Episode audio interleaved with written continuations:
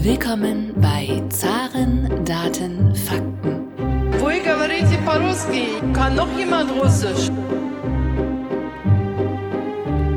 Говорит Москва. Russland ist ein Rätsel innerhalb eines Geheimnisses, umgeben von einem Mysterium.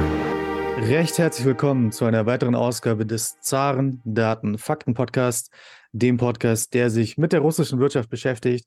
mein Name ist Thomas Bayer für die Deutsch-Russische Auslandshandelskammer und heute sind wir verbunden mit Professor Christian von Soest vom German Institute for Global and Area Studies, kurz GIGA. Herr von Soest leitet dort den Forschungsschwerpunkt Frieden und Sicherheit und ist schon zum zweiten Mal zu Gast. Das erste Gespräch hatten wir, glaube ich, im Frühling. Damals haben wir uns ähm, auf ein Buch konzentriert. The Economic Weapon hieß das Buch von Nicolas Mulde, ein hervorragendes Buch. Und dieses Mal konzentrieren wir uns wieder auf ein Buch, nämlich auf das Buch Sanktionen, mächtige Waffe oder hilfloses Manöver. Das haben Sie geschrieben, das wurde vor kurzem veröffentlicht. Und ich würde vorschlagen, lieber Herr von Soest, als Einstieg, vielleicht beantworten wir direkt die Frage im Titel. Sanktionen, mächtige Waffe oder hilfloses Manöver? Vielen Dank für die Einladung. Und zu Ihrer Frage, sie sind beides. Also sie sind einmal natürlich äh, ein wichtiges Machtmittel. Sanktionen werden implementiert von mächtigen Staaten mit der USA an der Spitze. Die Europäische Union als Staatenbund ist der zweithäufigste Anwender von Sanktionen. Zunehmend nutzt auch China äh, und auch äh, Russland nutzen dieses Tool der internationalen Politik, also wirtschaftliche Beschränkungen, um ein politisches Ziel zu erreichen. Das können ganz unterschiedliche Ziele sein. Das ist das, das eine. Das heißt, man braucht ein bestimmtes Machtpotenzial wirtschaftlicher Art, vor allen Dingen, aber auch natürlich politisches Gewicht. Und dann äh, muss man natürlich festhalten, dass Sanktionen sich auch oft gegen ganz dramatische und wichtige auch Verletzungen des Völkerrechts und von Menschenrechten zum Beispiel äh, wenden.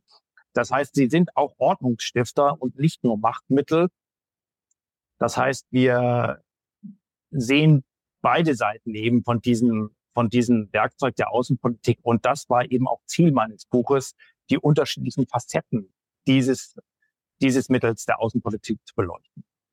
Wir werden gleich noch weiter auf die unterschiedlichen Facetten eingehen.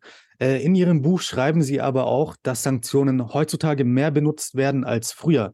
Ähm, vielleicht können Sie das noch einmal so ein bisschen erklären, warum Sanktionen heutzutage mehr benutzt werden als früher und äh, was steckt dahinter? Also warum denken Staaten, dass heutzutage Sanktionen ein besseres Mittel sind als noch vor ein paar Jahren? Zunächst muss man festhalten, dass wir im Zeitalter der Sanktionen leben. Sanktionen charakterisieren und beeinflussen, formen die internationale Politik. Im Moment stehen 70 Länder unter äh, Sanktionen. Wir haben ungefähr 200 verschiedene Sanktionsprogramme. Nur um ein Beispiel zu nehmen, die Europäische Union selbst hat 48 Sanktionsprogramme gegen 33 Staaten. Also es ist sehr, sehr umfassend. Es gibt Schätzungen, dass ein Drittel der Menschheit in Ländern lebt, die eben unter Wirtschaftssanktionen stehen.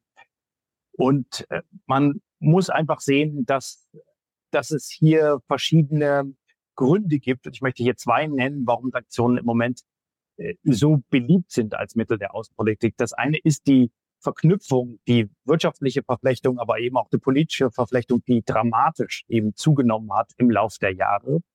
Im Moment haben wir eine Phase, wo das äh, etwas wieder ins Stocken geraten ist, können wir auch noch drüber sprechen. Und dann ist es natürlich so, dass gerade in westlichen Staaten Sanktionen äh, lange auch als Alternative zum Krieg, zu, zu militärischen Auseinandersetzungen gesehen wurden. Die aktuelle Forschung zeigt eher, dass Sanktionen auch parallel laufen mit kriegerischen Konflikten, aber es ist auch ein, ein Ersatz, wirtschaftliche Mittel zu nehmen anstelle von militärischen Mitteln. Und das sind die zwei Hauptgründe, wirtschaftliche Verflechtung und eben harmlose oder vordergründig harmlose Mittel, die nicht so kostenträchtig sind, eben einzusetzen anstelle von militärischen Mitteln.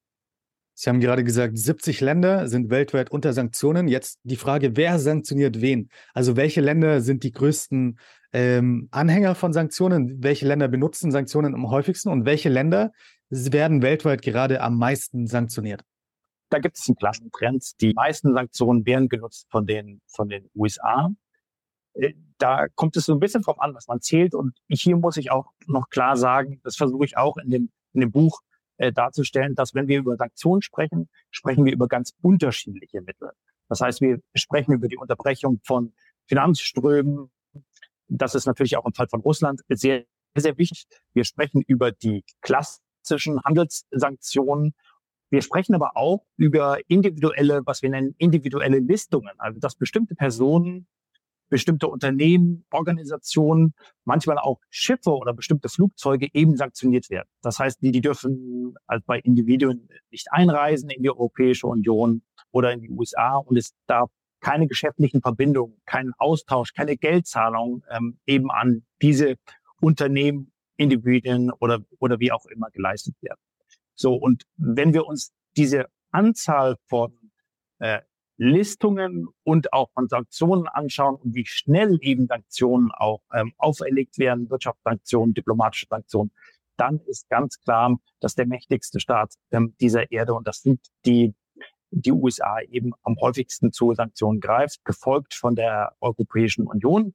Äh, mittlerweile möchte ich aber auch klar sagen, dass Sanktionen nicht nur eine Domäne des Westens sind, sondern dass eben auch andere Staaten, mächtige Staaten zu Sanktionen greift. Wenn man das so als Grundregel formulieren will, dann, dann ist es so, dass der, der mächtig ist, der, der stärker hat, eben auch oft die Muskeln spielen lässt und Sanktionen eben als Machtmittel einsetzt. Letzter Punkt, natürlich, hatte ich bisher nicht genannt, sind die äh, Vereinten Nationen sehr, sehr wichtig. Sie haben auch völkerrechtlich äh, das Mandat nach äh, Kapitel 7 und äh, da gibt es einen einen speziellen Artikel, der die Unterbrechung von Wirtschaftsbeziehungen eben vorsieht. Das ist der Artikel 41. Nur ist es im Moment so, dass der UN-Sicherheitsrat, der über diese Sanktionen äh, befindet, dass der eben weitgehend blockiert ist. Und das ist eben auch ein zentrales Problem dieser internationalen Organisation, dass eben die, die Vereinten Nationen im Moment kaum in der Lage sind, äh, neue äh, Sanktionen, wenn denn nötig, für nötig befunden, ähm, zu, zu implementieren. Sie haben es gerade schon angesprochen, die Vereinten Nationen sind gerade quasi unfähig, Sanktionen zu verabschieden, da es äh, diese Spannungen gibt innerhalb, ähm, beispielsweise der äh, P5. Ähm, gibt es Beispiele in der Geschichte für diese UN-Sanktionen? Ich glaube, gegen den Iran, das waren UN-Sanktionen. Gab es davor andere UN-Sanktionen? Und was unterscheidet die UN-Sanktionen von Sanktionen, die quasi unilateral oder ohne das Backing äh, der Vereinten Nationen verabschiedet wurden? Sanktionen der, der Vereinten Nationen haben erstmal eine sehr hohe Legitimität. Sie werden grundsätzlich von den fünfständigen Sicherheitsratmitgliedern beschlossen. Und da geht man davon aus, dass die Konstruktion der Vereinten Nationen eben, dass sie für äh, alle 193 Mitglieder sprechen oder zumindest für jene, die nicht sanktioniert sind, muss man ja klar sagen und insofern eine hohe Bindungskraft haben und auch eine hohe Legitimität, eine hohe Akzeptanz, sehr viel stärker als zum Beispiel, wenn es äh, unilaterale Sanktionen nur der, der Vereinigten Staaten oder der Europäischen Union gibt.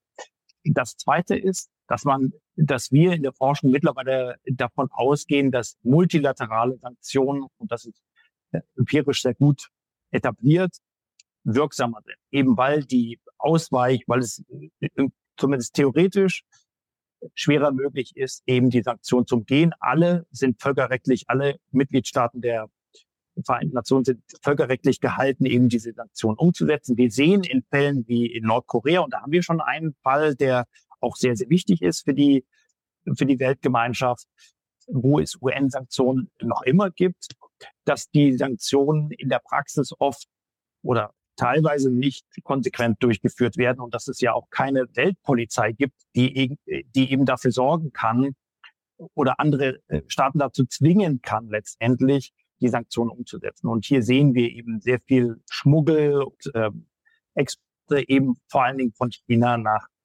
nach Korea. Das ist aber sicherlich ein sehr, sehr wichtiges Sanktionsregime. Dann sprachen Sie schon über Iran. Da gab es UN-Sanktionen vor allen Dingen, was die Kontrolle und den Umfang des Atomprogramms, des Nuklearprogramms in Iran anging, wo es dann 2015 zu einem zu einem äh, Deal, zu einer Vereinbarung kam mit Iran, die Kontrollen eben wieder auszuweiten, das Atomprogramm selbst zu beschränken und daraufhin wurden die Sanktionen der äh, der Vereinten Nationen, also der Weltgemeinschaft, aufgehoben. Und das sind sicherlich zwei Beispiele. Letzter Punkt. UN-Sanktionen sind eigentlich ein Phänomen nach dem Kalten Krieg. Wir haben innerhalb des Kalten Krieges, und da hatten wir noch eine sehr viel stärkere Blockade in der Ost-West-Konfrontation, nur zwei Sanktionierungen ähm, der, der, UN, nämlich äh, gegen Apartheid Südafrika und gegen Rhodesien. Äh, Sie haben gerade schon das Atomabkommen angesprochen, das äh, JCPOA heißt das, glaube ich, Joint Comprehensive Plan of Action. Äh, die USA haben ja dann quasi dieses Atomabkommen abrupt verlassen unter dem damaligen Präsidenten Donald Trump.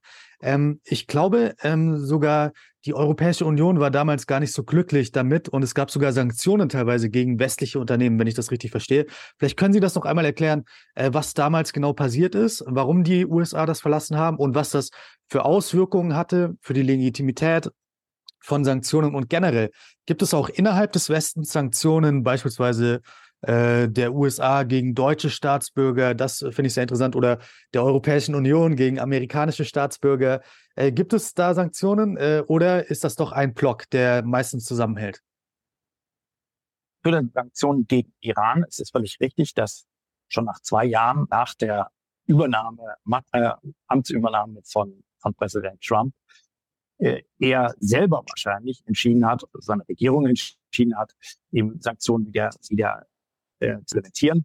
Äh, ich würde sagen, vor allen Dingen aus innenpolitischen äh, Gründen. Das Argument war eben, oder es wurden mehrere Argumente vorgebracht, eben, dass sich Iran nicht an die, an das Abkommen hält, das ja die, das Programm kontrollieren und beschränken sollte.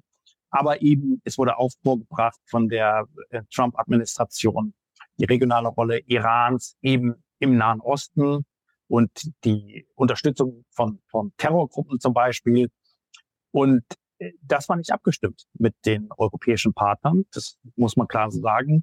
Dort war das Argument, dass die, das Atomprogramm, wie der Name sagt, ja sich vor allen Dingen oder sich auf das Atomprogramm bezogen haben und nicht auf, auf weitere auch von den Europäern als schädlich erachtete Politiken äh, Irans, Teherans. Und hier sieht man eben schon, äh, dass es eine große Uneinigkeit auch äh, innerhalb des Westens gab und dass äh, das Verhalten, die Entscheidung von der Trump-Regierung da sehr, sehr schädlich, denke ich, auch für die Anwendung, die in diesem Fall Machtmittels eben der Sanktionen gewesen ist.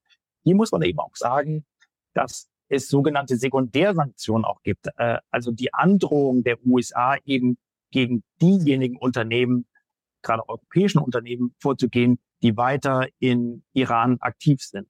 Und da der eben der amerikanische Markt so wichtig ist, auch für europäische Unternehmen, hat das eben auch dazu geführt, dass sich auch äh, zahlreiche europäische Unternehmen äh, zurückgezogen haben oder eben Angst hatten, so muss man das schon ausdrücken, eben weiter äh, in Iran aktiv zu sein. Also das, das hat eben auch die äh, Wirtschaft Irans eben massiv geschieden nach 2018 dann wieder. Zu Ihrer Frage nach, gibt es denn Sanktionen innerhalb des Westens? Das ist eher die Ausnahme. Das, das heißt, äh, eine, ein wesentliches Learning auch für die beiden Regierungen zum Beispiel ist, gerade wenn man sich die Sanktionen gegen Russland jetzt anguckt, ähm, äh, ist eben, dass man ge geeint vorgehen muss, dass eine möglichst große Sanktionskoalition auch effektiver ist. Das ist, denke ich, auf jeden Fall ein zentraler Ansatz auch der jetzigen beiden Regierungen in den USA. Ich möchte nur ein Beispiel nennen für äh, für äh, Sanktionen innerhalb der, der westlichen Gemeinschaft. Äh, es gab ja schon, bevor der vollständige Angriffskrieg begann, ähm, im Februar 2022, gab es ja sehr starke Auseinandersetzungen um die Nord Stream 2 Pipeline. Und da gab es zum Beispiel auch einen Brief von Ted Cruz, das ist ein Senator, republikanischer Senator in den USA, sehr bekannt, äh, an den Landrat in ähm, Mecklenburg-Vorpommern, wo eben die äh, Pipeline aus dem Meer sozusagen äh, gekommen wäre. Äh, und da wurde angedroht, äh, heftige Sanktionen gegen eben äh, diesen Landrat und Mitarbeiter, die eben dafür sorgen, äh, dass die Pipeline fertiggestellt wird. Also das gibt es durchaus. Es, es gibt auch formal sogar noch Sanktionen der Europäischen Union äh, gegen die USA, ähm, aber die, die werden nicht durchgesetzt. Heißt, das kommt durchaus äh, äh, vor. Diese Sanktionen der Europäischen Union richten sich tatsächlich gegen Sekundärsanktionen der, der äh, USA. Ähm, aber im Wesentlichen ist doch jetzt zu erkennen, dass eben das gemeinsame Vorgehen ein wichtiger, ganz wichtiger Erfolgsfaktor ist für Sanktionen. Äh, Sie haben gerade schon die aktuellen Sanktionen gegen Russland angesprochen. In Ihrem Buch äh, beschreiben Sie diese Sanktionen gegen Russland als eher untypisch. Vielleicht können Sie das noch einmal erklären. Was unterscheidet diese aktuellen Sanktionen gegen Russland von früheren Sanktionen, beispielsweise gegen Nordkorea oder gegen den Iran? Warum sind diese aktuellen Sanktionen eher untypisch? Wir haben uns angeschaut, welche Faktoren spielen denn eine Rolle bei den Sanktionsentscheidungen? So, also wenn Sanktionen äh, auferlegt werden. So, und was sich da zeigt, ist, dass Sanktionsmächte auf die eigenen Kosten auch gucken. So, und das typische Sanktionsziel, also die Mehrheit von, ich würde sagen, über 50 Prozent aller Sanktionsziele sind eben, haben relativ wenige eigene Machtmittel. Also haben eine, eine kleine Volkswirtschaft, sind politisch vielleicht äh, nicht so stark verbunden, äh, haben eben, sind nicht ein ständiges äh, Mitglied im Sicherheitsrat zum Beispiel. Und da kommen wir jetzt zu, zu Russland, dass eben die, das Sanktionsziel Russland selber deswegen sehr, sehr untypisch ist schon, weil es sehr, sehr mächtig ist. Und äh, das heißt, das ist oft ein Zusammenspiel bei Sanktionsentscheidungen. Was ist denn eigentlich passiert? Was ist die Normverletzung? Und die war im Fall von Russland eben der Angriffskrieg, die Invasion so gravierend, dass eben auch gegen ein so mächtiges Land so umfassende Sanktionen eben implementiert wurden. Und da sind wir noch bei einer Besonderheit. Es ging wahnsinnig schnell. Die Sanktionsentscheidungen wurden sehr, sehr schnell von der Europäischen Union und von den Vereinigten Staaten und weiteren äh, insgesamt 44 Staaten getroffen. Und sie sind sehr, sehr umfassend. Also wir reden ja hier über äh, Finanzsanktionen, wir reden über Exportkontrollen, wir reden über Energiesanktionen und Individualsanktionen, über die wir am Anfang dieses Gesprächs gesprochen haben, wo zum Beispiel Präsident Putin ja auf der Sanktionsliste ist oder Außenminister Lavrov, aber eben noch äh, tausende weitere Mitglieder der Duma und eben auch äh, Wirtschaftsakteure, Unternehmen, äh, die berühmten äh, Oligarchen so bezeichnet.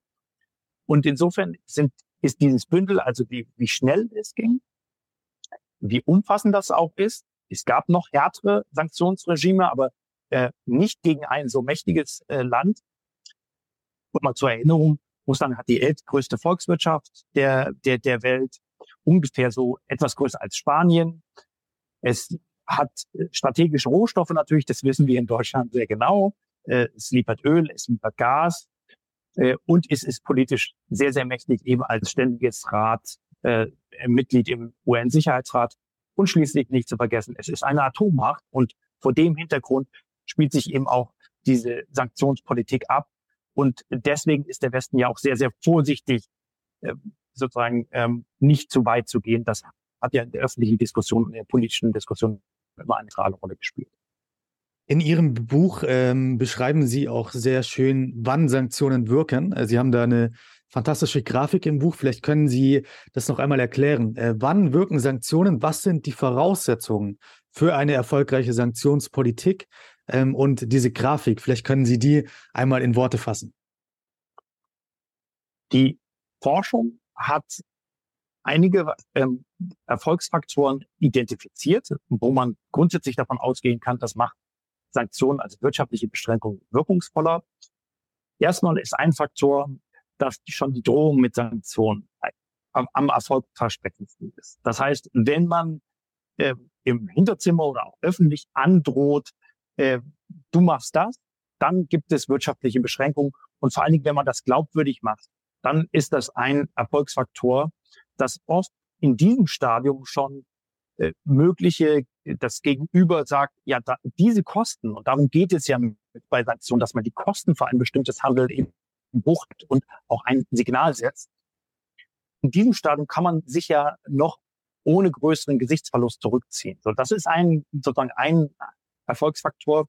Dann wissen wir natürlich, dass Sanktionen gegen Demokratien erfolgversprechender sind, weil hier eben der wirtschaftliche Druck sich auch leichter in politischen Druck, in innenpolitisch übersetzen kann. Leider sind aber eben 80 Prozent aller Sanktionsziele nicht demokratisch verfasst, wie zum Beispiel jetzt in Russland, wo die politische Führung, der Kreml in dem Fall, eben relativ isoliert ist von den, von den wirtschaftlichen Kosten, die die Sanktionen eben, eben bringen. Und dann ist es natürlich so, dass ähm, wirtschaftlich schwache Zielstaaten auch eher einknicken müssen, weil eben der Druck dann recht schnell von, von außen äh, groß wird. Und schließlich klar formulierte Forderungen, die auch beschränkt sind, ja, die zum Beispiel sich richten auf die Freilassung eines bestimmten politischen Gefangenen. Das ist so ein typischer Anlass auch für Sanktionen. Die machen die Erfolgswahrscheinlichkeit, also eine Verhaltensänderung des Gegenübers, die machen die wahrscheinlicher. Und ähm, da sehen wir schon, wenn wir diese verschiedenen Faktoren durchgehen, dass gerade in Russland diese Faktoren eigentlich nicht gegeben sind. So, das Einzige, was jetzt Plus ist im Sinne von einer Volkswahrscheinlichkeit, ist, dass es doch, auch das können wir natürlich jetzt, kann man trefflich drüber streiten, eine relativ breite Sanktionskoalition gibt von Staaten, die wirtschaftlich sehr, sehr mächtig sind. Die G7, äh, ich hatte gesagt schon, äh, insgesamt mindestens 44 Staaten. Viele sind eben auch nicht dabei, das muss man klar sagen. Und die Sanktionen sind relativ umfassend und das, die wirtschaftlichen Kosten sind ein weiterer Erfolgsfaktor. Also da sehen wir aber insgesamt eben schon nochmal, dass äh, das Gegenüber Russland sehr, sehr mächtig ist und dass die direkten Erfolgsaussichten, was einen direkten Kurswechsel angeht, das heißt Rückzug aus der Ukraine erzwungen durch Sanktionen, sehr, sehr niedrig sind. Ich möchte aber noch darauf hinweisen, dass Sanktionen noch mindestens zwei weitere ähm, äh, Funktionen haben. Nämlich einmal, also klar, wir sprechen über die Verhaltensänderungen, äh, sie die constrainen aber auch, wie wir das nennen Forschung. Das heißt, sie schränken die Handlungsfreiheit ein. Hier natürlich die Unterbrechung der Lieferung von Elektronikbauteilen wären zu nennen. Äh, hier versucht man eben die Mittel, die Russland braucht, um diesen Krieg zu führen, den Nachschub mit diesen Mitteln zu unterbinden. Und das Dritte ist, dass Sanktionen auch ein Signal senden sollen über internationale Normen. Und das machen sie ganz sicher. Und ähm, hier nochmal darauf hinzuweisen und mit hohen Kosten zu belegen, eben die, Ver, die Verletzung von, von zentralen Völkerrechtsnormen wie der territorialen Integrität der äh, nationalen Souveränität im Staat. Vor ein paar Wochen gab es eine Umfrage des Instituts der deutschen Wirtschaft. Äh, nach dieser Umfrage glaubt eine Mehrheit der deutschen Bevölkerung, dass die Sanktionen äh, gegen Russland Deutschland mehr schaden als Russland. Äh, warum denken das die Deutschen? Und gab es so etwas schon mal in der Geschichte, dass quasi eine Bevölkerung eines sanktionierenden Staates glaubt, dass die Sanktionen gegen einen anderen Staat der eigenen Volkswirtschaft mehr schaden als dem sanktionierten Staat. Äh. Sanktionsmächte schauen immer auf die eigenen Kosten. Das hatte ich gesagt. Also das spielt bei den bei der Auswahl des Sanktionsziels oder bei der Entscheidung, ob man Sanktionen verhängt und welche Sanktionen man verhängt, ähm, eine, eine zentrale Rolle. Also das spielt spielt immer mit. Ich denke, das ist auch nachvollziehbar, dass man die eigenen Kosten eben im, im Blick behält. Und ich hatte ja schon gesagt, dass das führt eben auch dazu, oder wenn wir uns angucken, welche, äh, welche Länder werden sanktioniert, dass mehr als die Hälfte aller Staaten äh, in Afrika, auch im Nahen Osten liegt und oftmals eben äh, wirtschaftlich nicht so äh, stark sind. Deswegen nochmal, ähm, sollte der, der Blick auf Russland eben nicht, nicht sozusagen dazu führen, dass man davon ausgeht, dass das eben ein bestimmtes, ein, ein sehr typisches, ein sehr typisches äh, äh Sanktionsziel äh, oder Vorgehen, Vorgehen ist. Jetzt zur konkreten Frage. Ähm, ich denke, die Sanktionen gegen Russland haben schon das merkt man auch als, merke ich auch als, als Forscher, schon einen sehr, sehr großen Wandel gebracht. Sie haben eine sehr viel hohe, äh, eine sehr viel höhere Aufmerksamkeit gebracht, eben weil die Kosten auch direkt fühlbar waren. Ich denke, das ist ein Grund für die Einschätzung, dass eben die Kosten für uns in Deutschland sehr, sehr hoch sind. Und das war äh, gerade die Diskussion vor, vor dem letzten Winter, im vergangenen Jahr, wo eben nicht klar war, ist die Gasversorgung noch weiter gesichert.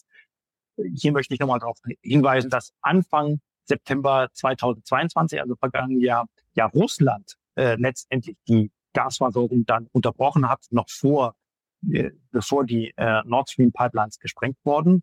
Also hier gab es ja auch in der öffentlichen Debatte eine große Unsicherheit und eine Diskussion. Können wir das, äh, können wir das durchstehen? Äh, gehen die Kosten für das Gas in die Höhe? Müssen wir Industrie abschalten? Das ist, glaube ich, äh, ein Grund. Äh, dann sehen wir natürlich auch äh, eine massiv gestiegene Inflation, die mit dem Krieg selber in erster Linie zusammenhängt, aber auch, äh, da kann man sagen, auch bis zum gewissen Grad mit, mit den äh, Sanktionen. Das sind so, ich glaube, so ist der, ist der, der, der eine, das eine Bündel und das andere äh, Bündel ist eben auch sind Zahlen, wie dass wir in Deutschland im Moment eine Rezession haben. Wir haben kein Wirtschaftswachstum, während wir Zahlen sehen aus Russland, wo ist ein, äh, wo wir im niedrigen Prozentbereich, aber immerhin, wir sehen ein, ein, äh, ein Wirtschaftswachstum. Und hier muss man sich eben auch genau angucken, was sagen uns eigentlich diese Zahlen. Und da steckt ja im Fall von Russland ja auch vor allem die Kriegswirtschaft drin, die Investitionen in den Rüstungssektor. Und äh, da muss man schon sehr genau hingucken, was eben auch äh, sich hinter diesen Zahlen verbirgt. Aber ich denke, das sind die beiden äh, Haupttreiber auch für diese, für diese Ansicht, dass die Sanktionen äh, uns machen als Russland. Ich würde äh, klar sagen, dass das nicht der Fall ist, dass die Sanktionen auch, wenn wir das äh, in den Zahlen vielleicht direkt nicht sehen, einen massiven, eine massive Schädigung auch für Russland äh, bedeuten. Und ähm, dass es da durchaus zu, zu starken Einsch Einschränkungen eben auch kommen, äh, schon jetzt gekommen ist und auch in Zukunft kommen wird und dass die Sanktionen Russland auf jeden Fall ärmer machen, auch in der, äh, äh, in der, in der nahen und äh, mittelfristigen Zukunft. Sie haben die aktuellen Daten schon angesprochen für Deutschland und für Russland. Also die russische Volkswirtschaft ist ja in den ersten neun Monaten äh, laut offiziellen Quellen um 2,8 Prozent äh, gestiegen. Wahrscheinlich am Jahresende ähm, ein Wachstum von mehr als drei Prozent. In Deutschland gehen die Experten von einer Schrumpfung aus um 0,5 Prozent etwa und dann auch von einem Potenzialwachstum für die nächsten Jahre von 0,4 Prozent, was ja äh, nicht berauschend ist dahingehend. Und die Leute schauen vielleicht auch auf die Realeinkommen. Also in Russland steigen jetzt die Realeinkommen sehr stark. Äh, in, Russ in Deutschland sind die Realeinkommen 2022 beispielsweise um 4 Prozent gesunken, glaube ich, einer der höchsten Werte in der Geschichte der Bundesrepublik. Also äh, Sie haben gerade trotzdem gesagt, dass die Sanktionen Russland mehr schaden als Deutschland. Ähm, wieso kommt die Message nicht an äh, bei der Bevölkerung, glauben Sie? Also muss man da ähm, besser kommunizieren mit der Bevölkerung oder äh, warum versteht das die Bevölkerung nicht dahingehend?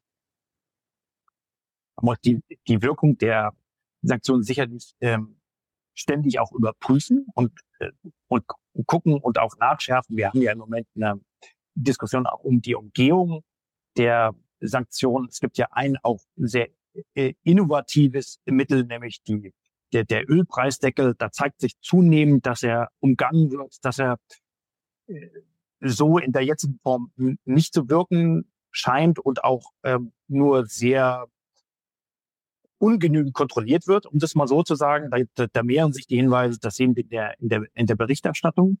Äh, das, das ist das eine. Das heißt, äh, die Sanktionen müssen regelmäßig eben in ihrer Wirkung auch, auch überprüft werden. Und da sollten wir, denke ich, auch Sanktionen in der einen oder anderen Richtung nicht überschätzen. Also die Haupttreiber aus meiner Sicht natürlich, äh, wunderbar, billiges Öl, billiges Gas, auch sehr wichtig für die deutsche äh, Industrie. Aber ähm, es gibt eben auch äh, weitere Faktoren, die, die dafür eine, eine Rolle spielen, und ähm, man sollte es eben aus meiner Sicht nicht nur auf die auf die Sanktionen selber selber verengen.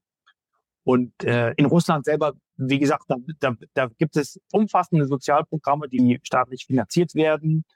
Ähm, wir dürfen nicht vergessen, dass Russland zunehmend in der oder äh, zunehmend in der Lage ist, die das Öl und Gas, Öl vor allen Dingen eben anderweit zu verkaufen und dadurch äh, sehr, sehr hohe Einnahmen zu generieren.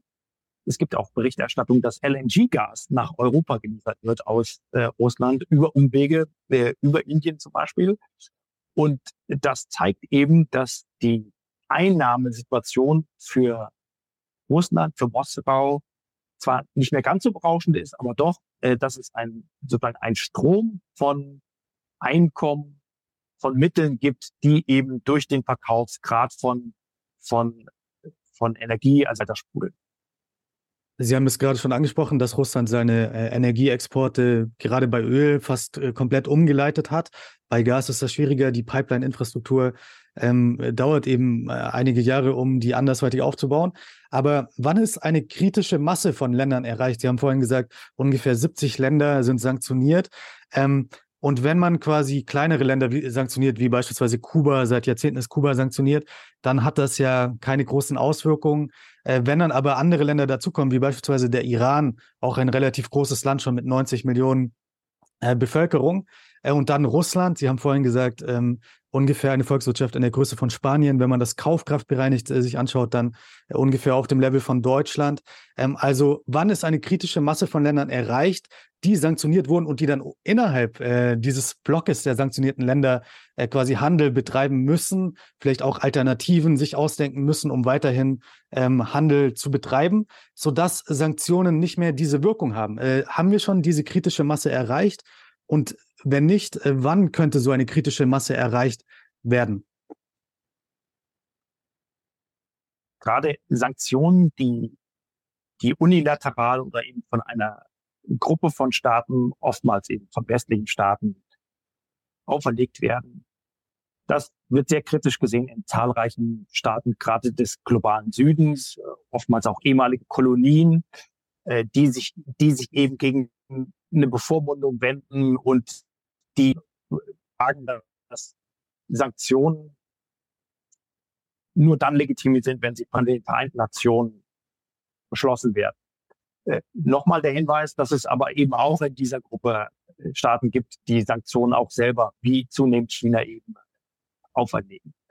So, jetzt sehen wir ja auch schon Entwicklungen wie ähm, die die Neuaufnahme von Mitgliedern von, in die, in die BRICS-Gruppe, also äh, Brasilien, Russland, Indien, Südafrika und natürlich China. Äh, und das ist ja, ja auch ein Staatenbund, der sich der sich gegen Sanktionen äh, richtet, ähm, auch, auch gegen äh, Entscheidungen, die, die im Westen getroffen sind. Das kann man auf jeden Fall äh, so sehen, dass, ähm, dass es da sehr, sehr große Vorbehalte gibt. Jetzt haben Sie gefragt nach der Anzahl der Staaten. Mein Argument in dem, in dem Buch ist, dass äh, zugespitzt Sanktionen und, und hebe ich jetzt nicht auf Russland ab. Hier halte ich persönlich Sanktionen für ein sehr, sehr wichtiges Mittel der, der Außenpolitik.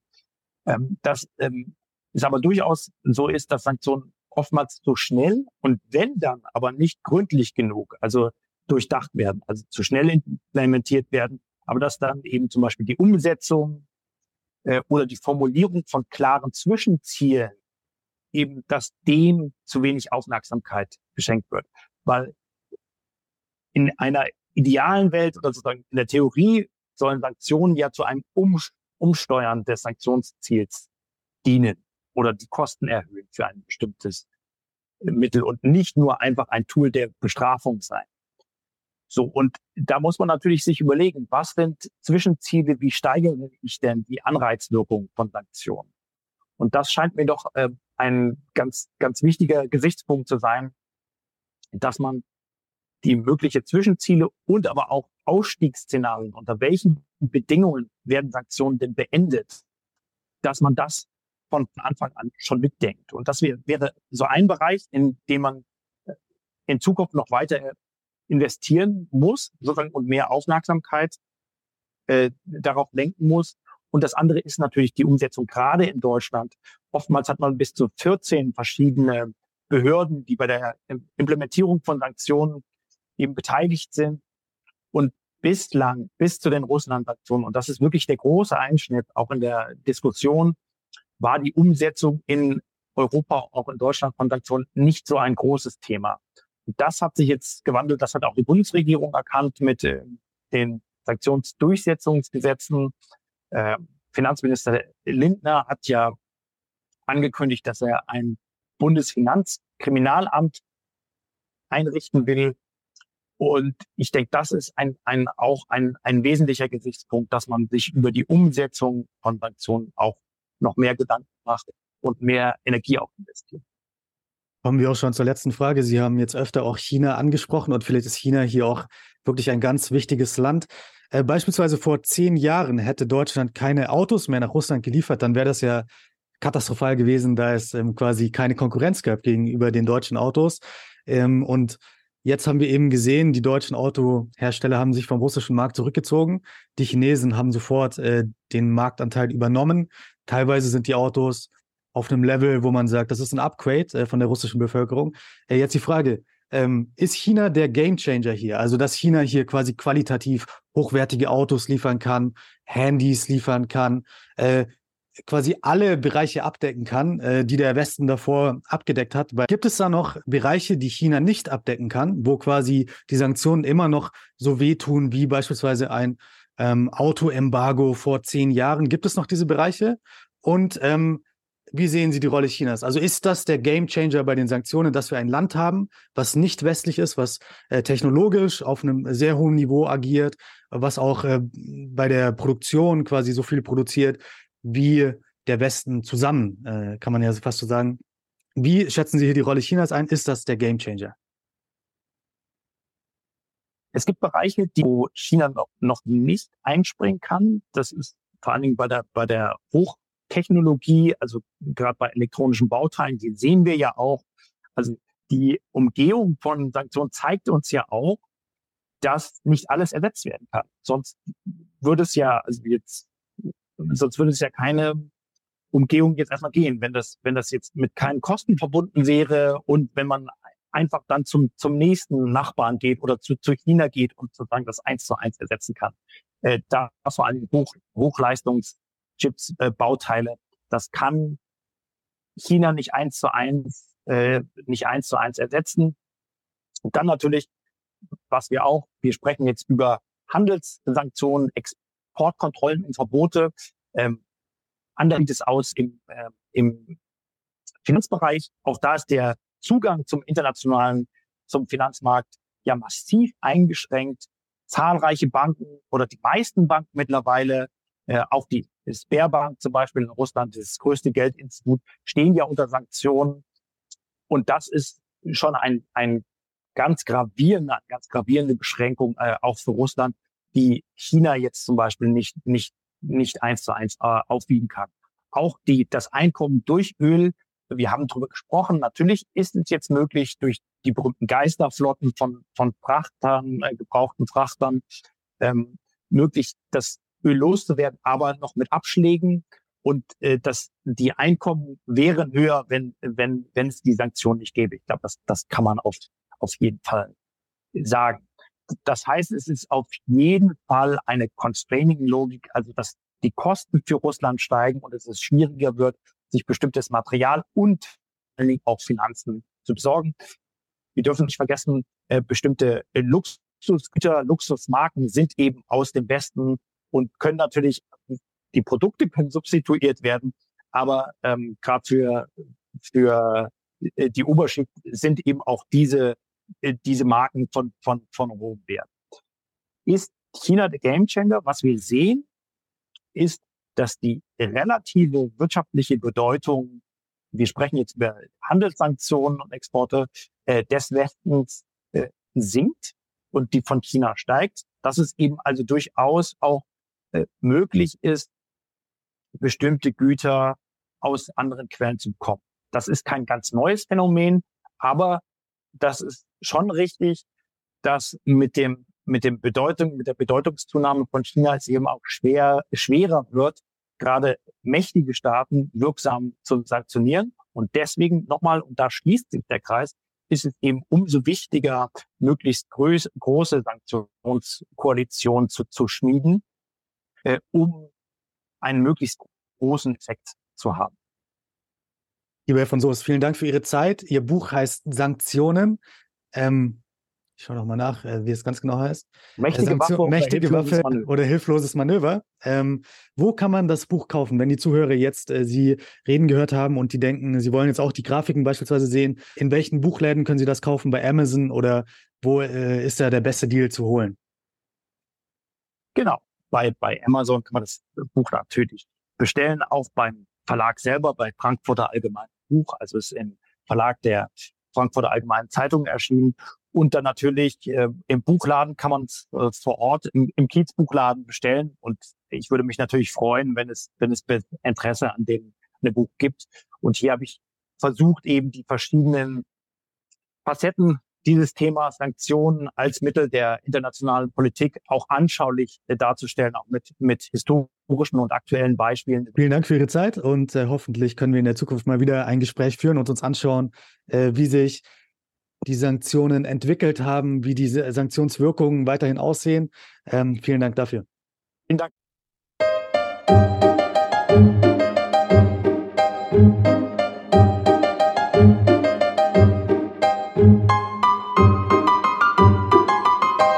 Podcast wurde präsentiert von der Deutsch-Russischen Auslandshandelskammer. Die Deutsch-Russische Auslandshandelskammer ist mit 1000 Mitgliedern der größte ausländische Wirtschaftsverband in Russland.